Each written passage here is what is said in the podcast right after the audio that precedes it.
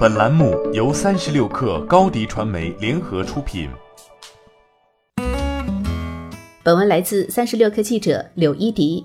Facebook 周二表示，在平台开始限制相关用户信息后的几个月，与之合作的一百多个第三方应用可能已经通过 Facebook 工程组的编程界面访问了用户的个人数据。这些可能涉及泄露的信息，包括了用户的姓名和个人图片。而 Facebook 方并没有透露受到波及的具体用户人数。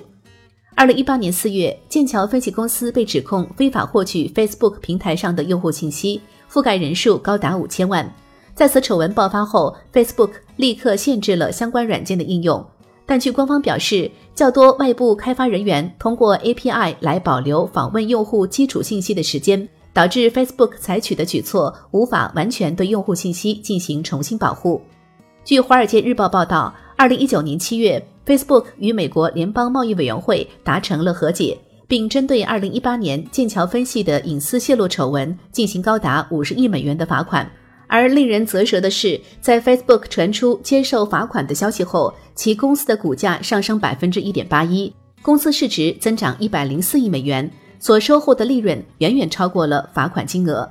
而这样的结果并没有意味着 Facebook 在隐私丑闻上彻底脱身。仅仅两天后，Facebook 又再次被卷入关于隐私的诉讼案中。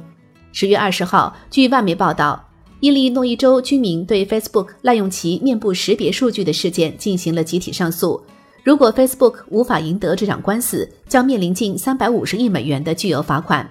针对本周二最新发布的隐私泄露公告。目前已有至少十一名软件开发商被确认在过去的六十天内访问了本应关闭的用户信息。尽管 Facebook 透露并没有相关信息被滥用的证据，但这的确再次对 Facebook 的用户造成了恐慌。在重重压力下，Facebook 曾表示期望通过产品改进或数据访问通道变更的方式来对用户的隐私加强保护，并准备于本周三宣布其在 Messenger 平台上加密技术的扩展测试情况。以此来加强对用户数据的保护。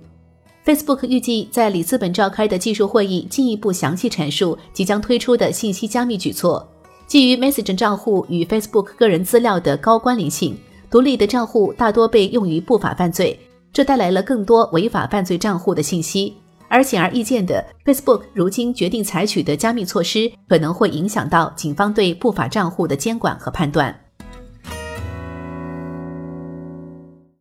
欢迎添加 baby 三十六克 b a b y 三六 k r 加入克星学院，每周一封独家商业内参，终身加入学习社群，聊风口谈创业，和上万课友一起成长进化。高迪传媒，我们制造影响力。商务合作，请关注新浪微博高迪传媒。